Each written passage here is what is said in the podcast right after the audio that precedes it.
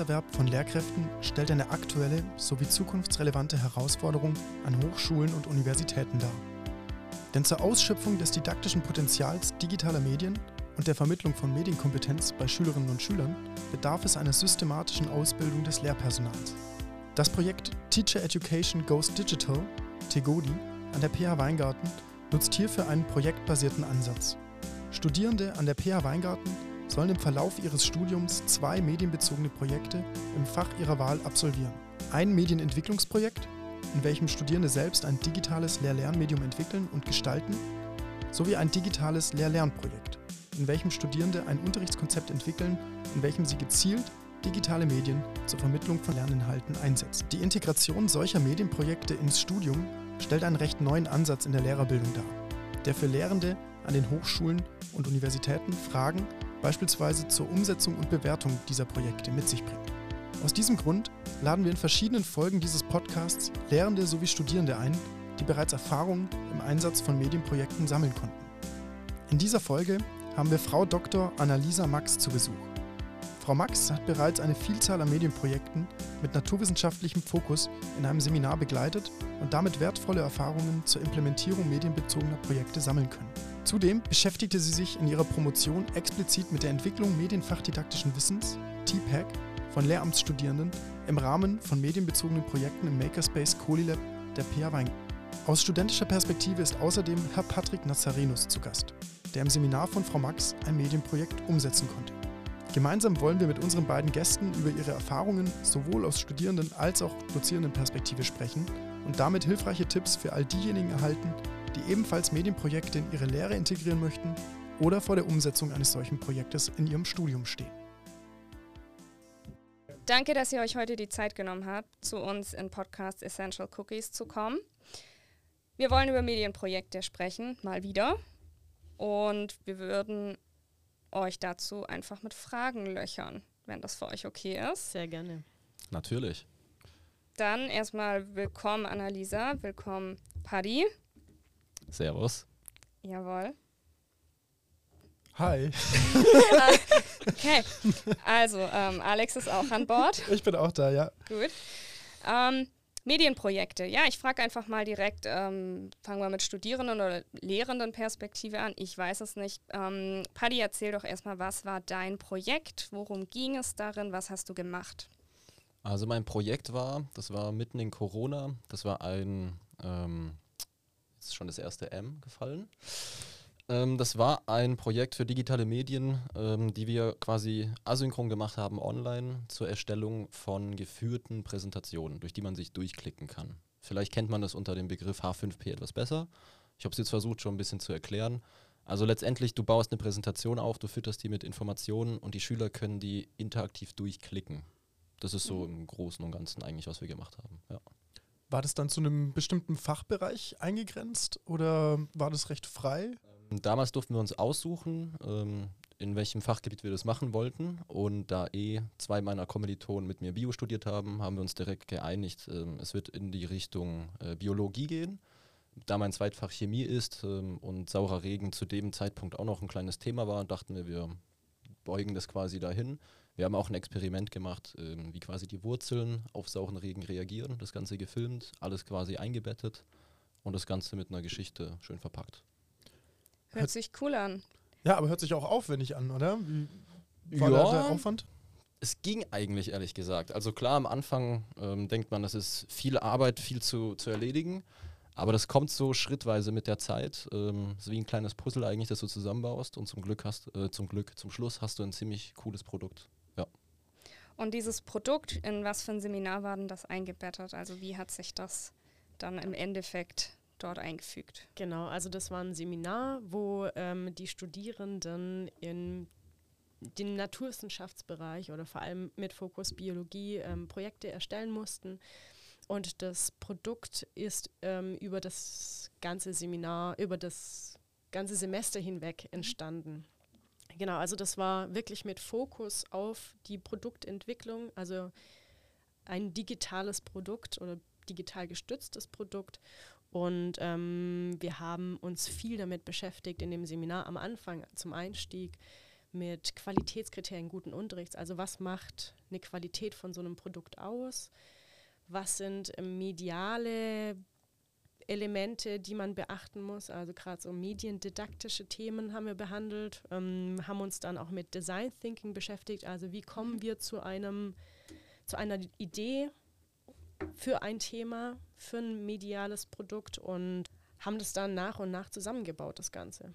Also so ein Gesamtprozess des, der Medienproduktion in, ein, in eine Seminarstruktur, in eine Lehrveranstaltung gepackt und am Anfang auch die Inhalte erstmal vermittelt. Oder habe ich das richtig verstanden, dass es zunächst so, In so eine Inputphase gab, wo man dann eben diese mediendidaktischen Grundlagen und so weiter thematisiert hat? Genau, also Inhalt, Biologie war Mittel zum Zweck. Das waren ganz einfache biologische Themen. Ich habe das äh, meistens schon eingegrenzt und die Studierenden durften sich dann zu diesem Unterthemenbereich der Biologie ähm, was aussuchen. Aber Biologie war da nicht Thema. Das, das Seminar, wir hatten drei Foki, sage ich mal. Einmal haben wir uns mit Mediendidaktik, mit Gestaltungskriterien ähm, beschäftigt. Das war ein Block. Dann haben wir uns mit der Biologiedidaktik dahinter beschäftigt und auch mit technischen Umsetzung als drittes Element. Und als wir uns dann diese Pfeile angeschaut haben und dann uns angeschaut haben, was gehört alles rundum zur Selbstorganisation, zur Produktentwicklung dazu, wie kann ich zum Beispiel mit verschiedenen Strategien des Design Thinkings das Ganze in ein Produkt verpacken, das ein Ziel verfolgt. Und dann ähm, haben wir damit diesen, diesen theoretischen Teil abgehakt und sind dann in das freie Arbeiten eigentlich in die Medienproduktion gegangen. Da tut sich mir jetzt die Frage auf, ähm, Paddy, auf dem Weg, das war ja jetzt auch viel Input dann, was gab es für Herausforderungen auf diesem Weg zum Produkt? Ich meine, der Prozess war mit Elementen von Design Thinking und so mhm. weiter begleitet. Man konnte sich ja auch recht frei dann im Thema bewegen. Fokus auf der Produktion des ähm, medialen Produkts, des Endprodukts. Was waren Herausforderungen?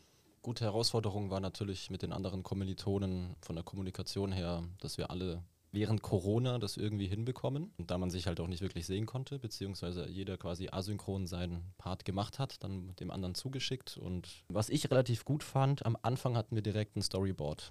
Das fand ich, weiß ich noch, mega ätzend, nehme ich am Anfang, weil ich, was brauche ich dieses Storyboard? Ich mache das halt irgendwie und dann passt es schon.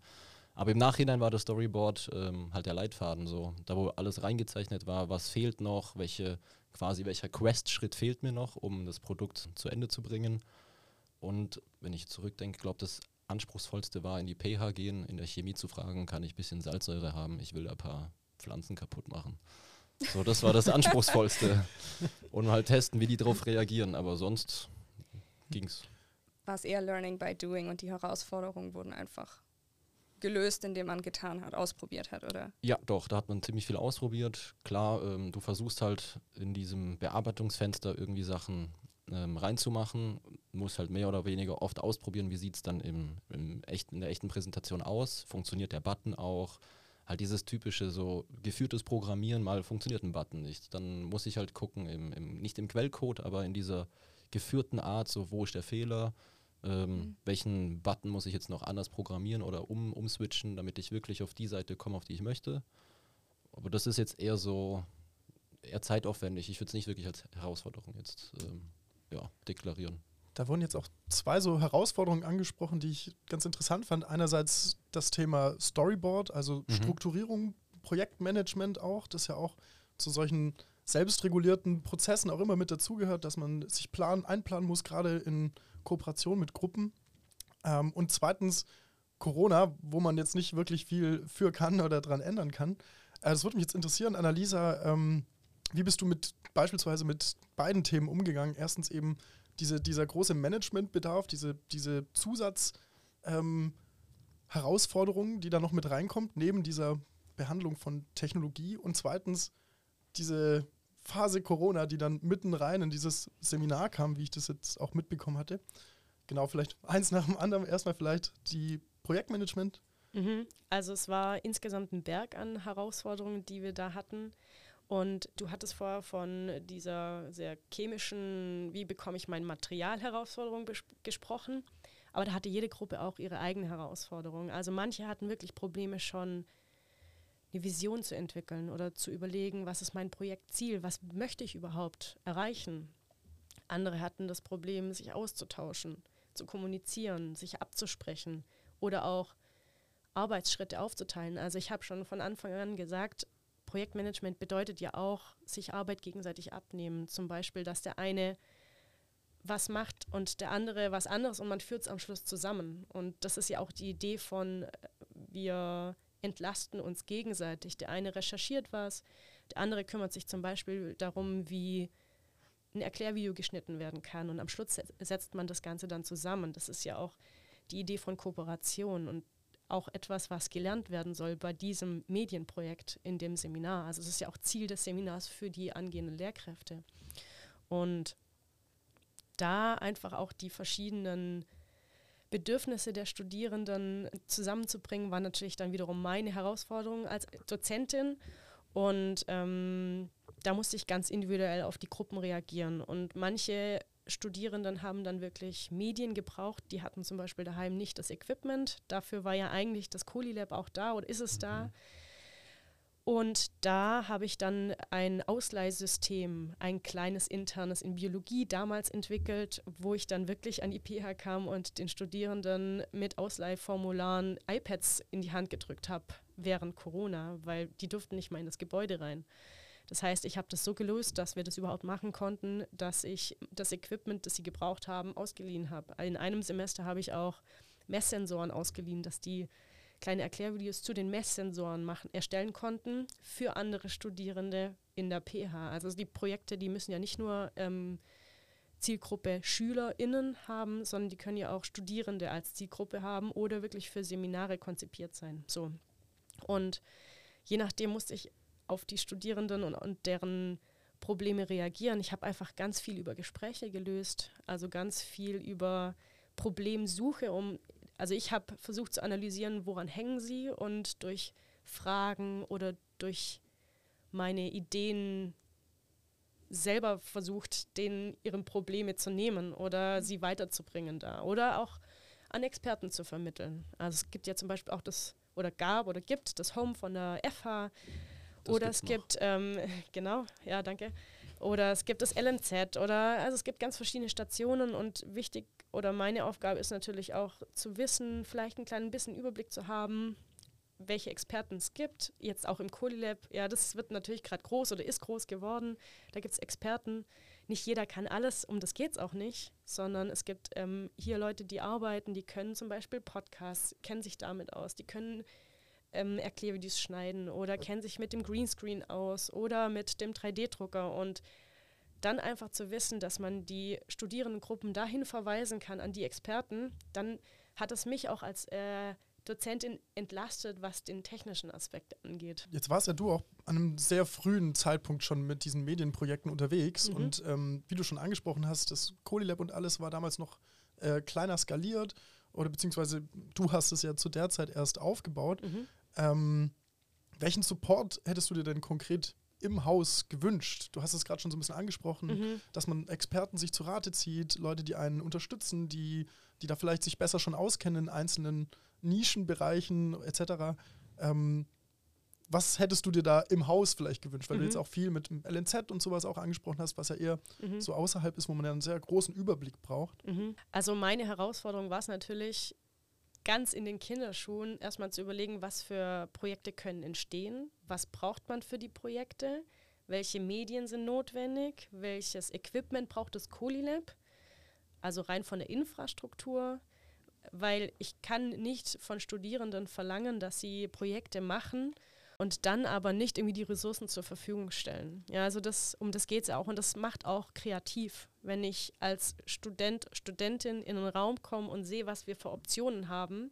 Was könnte ich damit machen? Das motiviert ja zum Beispiel auch, in so einen Raum zu kommen, der ausgepolstert ist, wie ich gerade in einem sitze und in ein riesen Mikrofon zu quatschen. Ja, so wie man halt die Podcasts hört, die man auch so im Alltag hört. Das, das ist ein ganz ähm, wichtiger Aspekt, den man nicht unterschätzen darf, auch das Surrounding. Und das bietet einfach das Colilab. Ja, und das ist so ein, ein Faktor, der ist nicht zu unterschätzen. Also gerade die Infrastruktur und was ich mir natürlich auch gewünscht hätte, wär, wären diese Anlaufstationen gewesen. Also ich war natürlich irgendwie so die erste Anlaufstation für andere. Ja, ich musste mich in viele Elemente reinarbeiten selber. Ich musste mich in H5P reinarbeiten. Das ist ein sehr angenehmes Tool, ein sehr ortsunabhängig bedienbares Tool auch für Studierende, was ich als großen Vorteil ähm, gesehen habe und auch noch sehe, unabhängig von Corona. Das kann ich über Moodle bedienen. Also es ist ein Element, ein Tool, das ist eingebettet in Moodle, weil das äh, vorher noch nicht so ganz ähm, herauskam. Also das kann ich als Dozentin in meinem Kurs anlegen und Studierenden zuweisen. Und dann können alle in meinem Moodle-Kurs dieses ihr eigenes Tool bearbeiten. Und zwar, ich habe das so zugewiesen, dass nur die, deren Tool das auch war, die das bearbeiten können und die anderen können sie nur ansehen. Und so kann ich natürlich verhindern, dass die in ihren verschiedenen Projekten rumfuschen, aber dennoch ist es irgendwie ein, ein offener Arbeitscharakter. So. Genau, und um H5P-Tool anlegen und bestücken zu können, braucht man natürlich kleine Medienschnipsel und Elemente wie eine kleine Audioaufnahme oder ein kleines Erklärvideo oder Bilder oder Texte. So, und das ist was, was wiederum im Colilab produziert werden kann. Oder damals während Corona eben im iPad zu Hause produziert wurde. Also die Aufwände klingen jetzt gerade auch durch Corona, Covid ähm, sehr vielfältig. Und bis Denkst du heute, jetzt Covid liegt eher hinter uns, wir mhm. schauen jetzt eher zurück. Glaubst du, ist es heute jetzt auch noch so schwierig oder?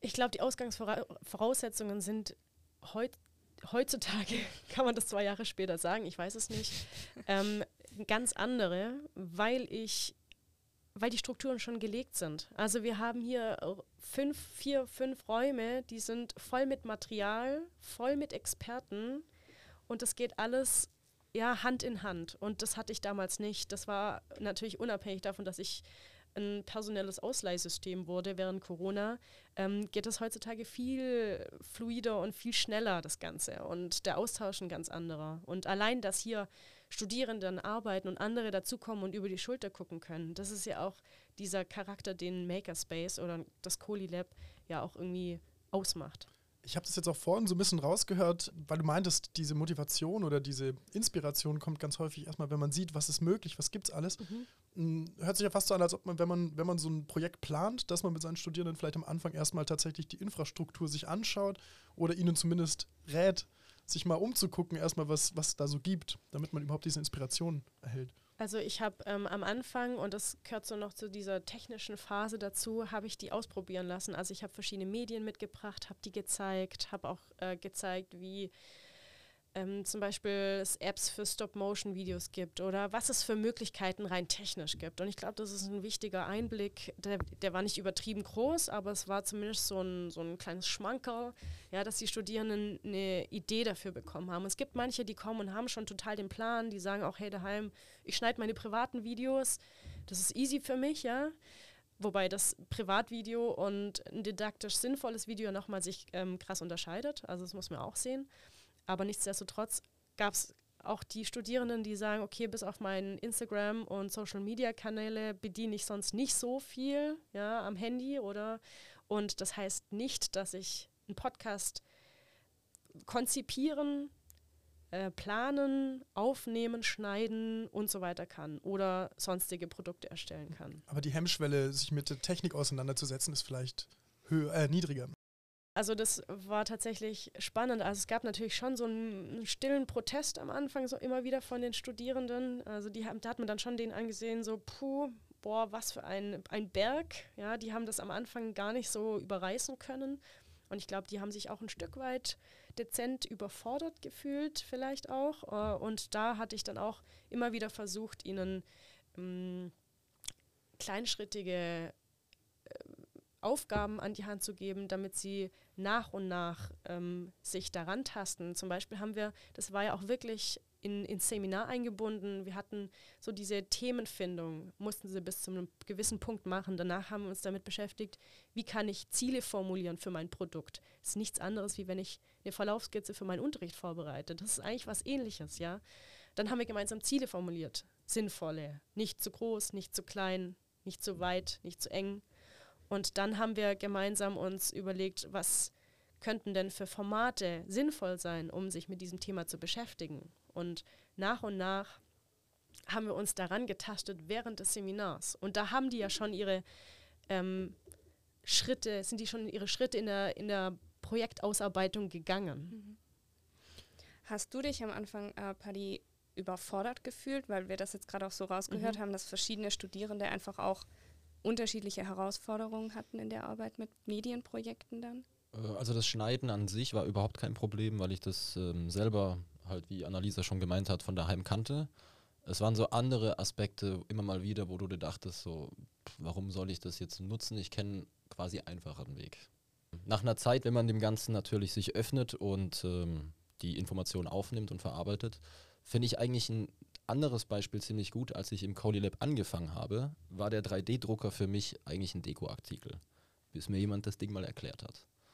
Und dann war ich so, ah, das kann man alles damit machen. Und genauso ähnlich war es dann auch eben mit H5P. So erstmal dachte ich so, warum, ich habe eine Keynote, ich habe eine PowerPoint, warum brauche ich jetzt noch, noch ein anderes Tool dafür? Aber wenn man sich dann damit beschäftigt, merkt man so, ja, okay, also in dem Aspekt ist es auf jeden Fall besser, das kann ich einfacher machen. Für Schüler ist da der Zugang einfacher. Ähm, gut, ja, am Anfang sitzt du halt wirklich da und denkst dir so, neues Tool, mit dem muss ich mich jetzt vertraut machen, mit dem muss ich mich einarbeiten und das Ganze. Aber es geht, vor allem wenn eben die Kompetenzen durch andere Studierende da sind oder durch die Dozentin und einem quasi auf dem Weg mitgegeben wird, ist die beste Voraussetzung, die man eigentlich haben kann. Es hört sich für mich jetzt auch nach einer sehr guten Begleitung einfach an, die man da bekommen hat, relativ vielfältig und umfangreich. Also ich bin überrascht von dem, von der Tiefe des Umfangs, also von mediendidaktischen Aspekten bis zu gestalterischen Aspekten. Ähm, was mich noch interessieren würde, das Ganze war jetzt schon Seminarkontext. Was war die Leistung dahinter? Wurde das bewertet? War es nur eine Studienleistung oder hat es auch eine Note gegeben? Nee, es war tatsächlich eine Studienleistung, weshalb natürlich die Motivation äh, je nach Gruppe geschwankt hat. Aber ähm, wir haben uns immer wieder, also es war schon, es lag so ein bisschen agiler Charakter darunter. Das heißt, wir haben uns immer wieder getroffen und die Studierendengruppen mussten gewisse Zwischenprodukte mitbringen. Die haben sie präsentiert. Wir hatten gewisse Kriterien, nach denen wir das Ganze reflektiert haben und die Gruppen wurden quasi sich gegenseitig zugemischelt. Also jede Gruppe musste eine andere Gruppe bewerten und da ein, eine Reflexion machen. Und ich habe das natürlich so ein bisschen mediiert und gecoacht und auch noch dazu was gesagt, aber die Idee war schon auch, dass die Studierenden sich darüber Gedanken machen, was gut gelungen ist bei einem anderen Produkt und was vielleicht noch ein bisschen Überarbeitung bedarf. Und dadurch haben sie sich natürlich auch mit einem fremden Produkt und der Bewertung von Medien beschäftigt, ähm, was natürlich auch wieder rückwirkend für das eigene Projekt wichtig ist, weil das nochmal den Blick schärft für gewisse Punkte. Was waren da dann für Kriterien mit im Spiel auch? Weil es ganz häufig ähm, wie du vorhin schon gemeint hattest, manche kennen sich schon von zu Hause aus gut aus mit, mit, mit Schnitt und so weiter, dann sieht das echt äh, knorke aus, das Produkt. Aber ähm, darum geht es ja nicht im Zentralen, sondern tatsächlich eher darum, ein, ein medienfachdidaktisches oder mediendidaktisch sinnvolles Produkt ähm, zu erstellen. Was waren da so die Kriterien? Hast du da Kriterien irgendwie an die Hand gelegt oder vorgegeben? Ja, also ich habe abgeleitet von diesen drei Pfeilern, die ich vorher genannt habe, mit Mediendidaktik, Fachdidaktik und Technik, habe ich ein Mini- Kriterienraster entwickelt oder davon abgeleitet, also passend zu den Sachen, die wir auch thematisiert haben im Seminar, ging es dann darum, ähm, wird das Lernziel klar definiert, ist es erkennbar, wissen die SchülerInnen, um was es geht in dem Produkt, wenn ich das bearbeite oder zum Beispiel ist es auch ein passender Inhaltsbezug, eine passende Relevanz, gerade vom Umfang her, auch für die Klassenstufe, die sie sich ausgesucht haben, die sie adressieren wollen, passt die Sequenzierung und der Umfang des ganzen Produkts. Also es ist eher so mal ein inhaltlicher Aspekt. Dann natürlich, welche Medien habe ich gewählt? Ist es sinnvoll aufbereitet? Und auch wie ist die Usability. Also komme ich damit klar? Ist es relativ intuitiv oder gibt es da am Anfang eine kleine Einleitung oder Erklärungen für die SchülerInnen? Ja, sowas. Wie komplex ist es und so weiter. Also so waren es einfach, oder Kreativität, auch. Also habe ich zum Beispiel auch eine Story, in die das, ein, das die, die Forschungsfrage, die man oft in den Naturwissenschaften hat, eingebettet ist. Also wir haben auch so uns ein bisschen mit Storytelling noch ganz kurz ähm, beschäftigt, ein bisschen angeschnitten. weil das einfach natürlich das Thema nochmal sehr kontextualisiert. Also und anhand dieser Kriterien war das oft so, ist es erreicht, ist es nicht erreicht und wenn nicht, was wären noch Ideen? Ja, also was könnte man vielleicht noch ein bisschen anders machen? Da vielleicht direkt an Paddy. Ähm, du hast ja auch ein Video erstellt zu ähm, einem biologischen Fachinhalt, ein H5P angereichertes äh, mhm. Video. Hast du schon mal mit dem Gedanken gespielt, das auch dann irgendwie im Unterricht anzu, äh, einzusetzen oder das Ganze mal tatsächlich mit, ne, mit der Zielgruppe umzusetzen? Du warst jetzt ja auch im Praxissemester, tatsächlich erst letztes Semester. Ja, also diese Motivationstrailer haben wir durch die Chemie nahegelegt bekommen. Also wir hatten da extra mal in einem Seminar, ähm, wie man quasi mit relativ einfachen Medien trotzdem schülergerecht etwas herstellen kann, beziehungsweise was etwas, was wirklich für den Unterricht gedacht ist. Da gibt es bei iMovie, also für Apple-Geräte zum Beispiel, kann man ja ähm, Filme schneiden, aber du kannst auch vorgefertigte Trailer, hast du dort, wo du quasi nur noch Bilder oder lizenzfreie Videoschnipsel reinziehen kannst. Das, das wurde uns quasi in einem Chemieseminar mal nahegelegt. Das habe ich dann eben ähm, bei Annalisas äh, Seminar auch ausprobiert und quasi integriert in, in das H5P.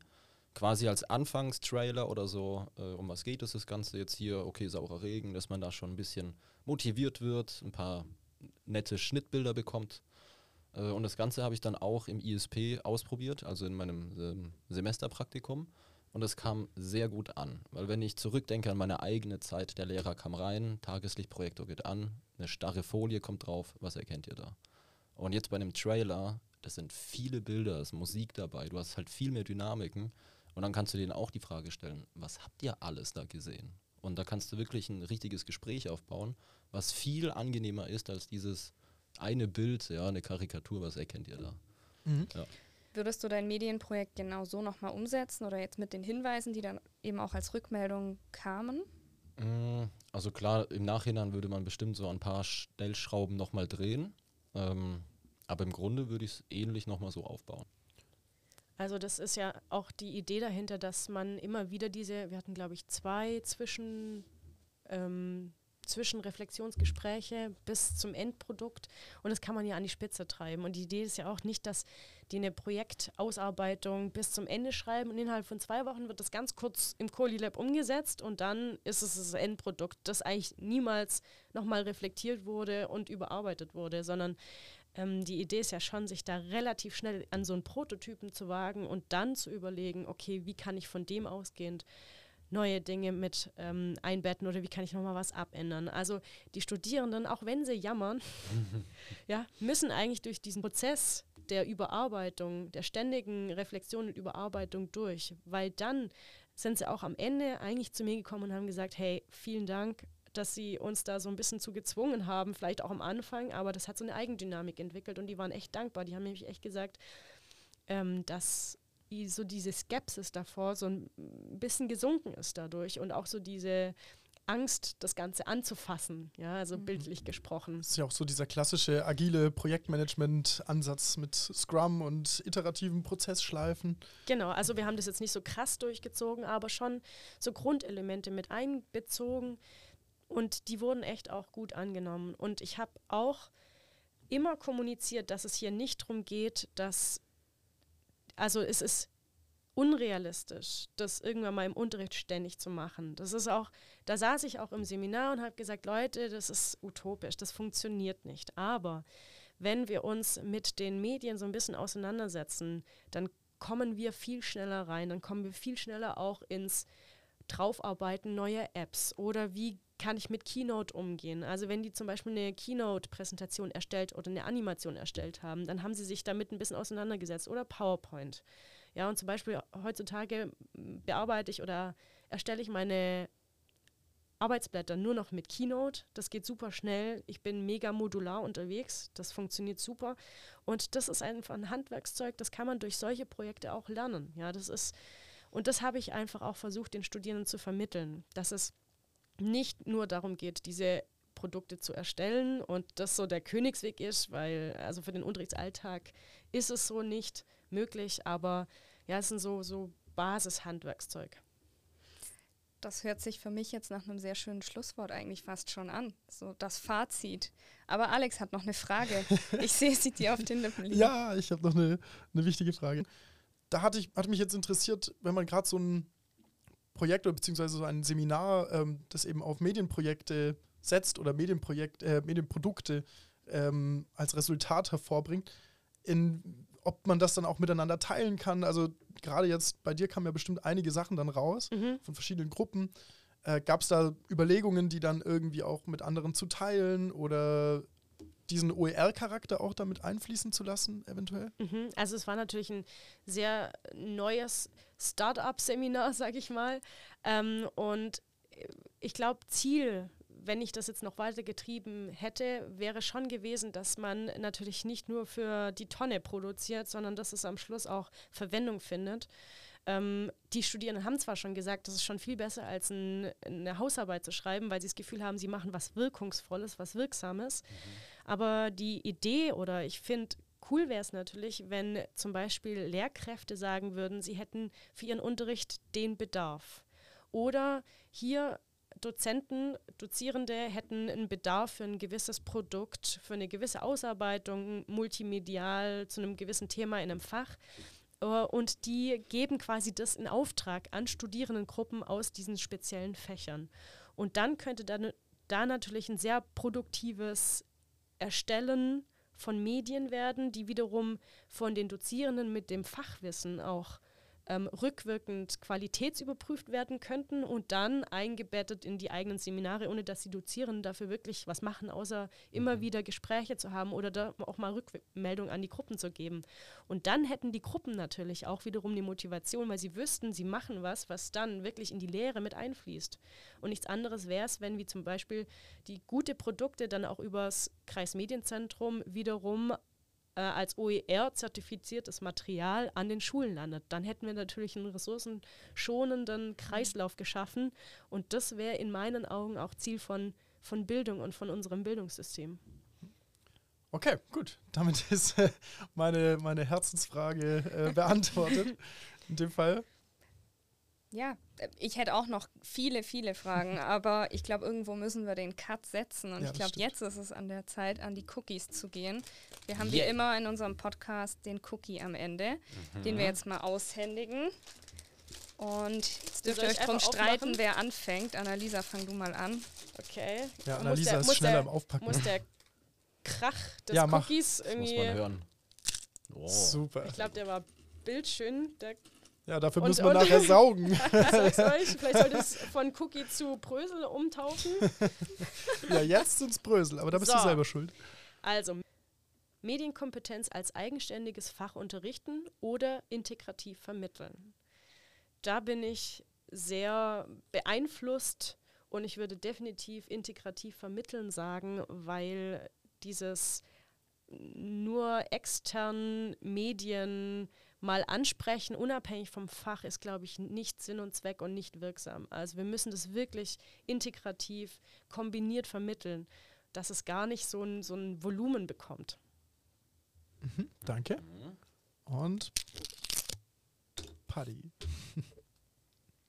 Glaubst du, dass Technologie und Innovation wie KIs den Lehrern bzw. den Lehrerinnen ersetzen können? Oh, das ist eine sehr schöne Frage, weil Alex weiß, dass ich sehr KI-affin bin. Hm. Also ersetzen auf keinen Fall, aber unterstützen ja. Die Frage ist nur eben, in welchem Wirkungsgrad. Wenn man das jetzt schon in Richtung China mal blickt, da gibt es ja schon einige Videos, wie Schüler so KI-gesteuerte, ich will es jetzt nicht Halsbänder nennen, aber die haben so, so Stirnbänder quasi, die immer tracken, wo die Augen gerade hingucken. Das ist dann schon eine Richtung, in die ich mich ungern bewegen würde, aber so eine Art Siri-Assistent, der mir einfach quasi hilft im Unterricht, fände ich schon echt cool eigentlich. Mhm. Okay. Gut, ich äh, bedanke mich an dieser Stelle bei euch beiden. War ja, ein- vielen Dank, dass ich kommen durfte. Ja, danke dir. immer wieder gern. ähm, war mir eine Freude, mit euch zu quatschen.